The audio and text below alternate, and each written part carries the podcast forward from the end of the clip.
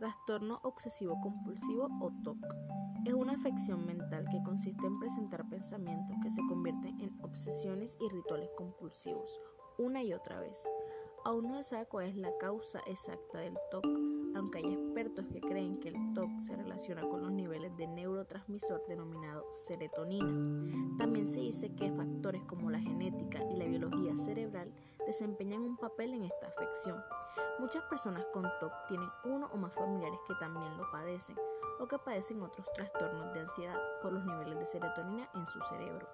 Entre sus síntomas podemos encontrar las obsesiones que se representan en imágenes y pensamientos tristes o atemorizantes, los cuales son muy difíciles de eliminar.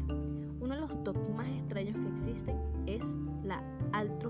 o pica, deseo incontrolable de comer sustancias no comestibles como la tierra o pintura.